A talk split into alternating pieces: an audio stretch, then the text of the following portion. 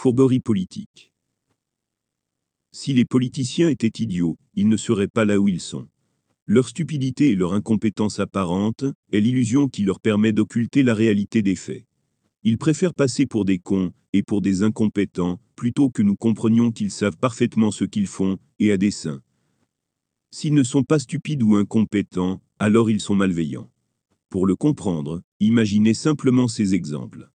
Dans le premier cas, des personnes stupides et incompétentes sont la cause de vos problèmes. Quelles sont vos émotions, et quelle est votre réaction? Dans le second cas, des personnes malveillantes sont la cause de vos problèmes. Quelles sont vos émotions, et quelle est votre réaction? Voilà pourquoi ils nous vendent cette illusion. Leur objectif est bien le peuple, mais pas pour le bien du peuple. Leur objectif est la soumission du peuple, au profit d'une plutocratie lobbyiste, qui favorise les politiciens utiles à la domination financière des actionnaires les plus riches, et au profit des manipulateurs qui nourrissent cette plutocratie.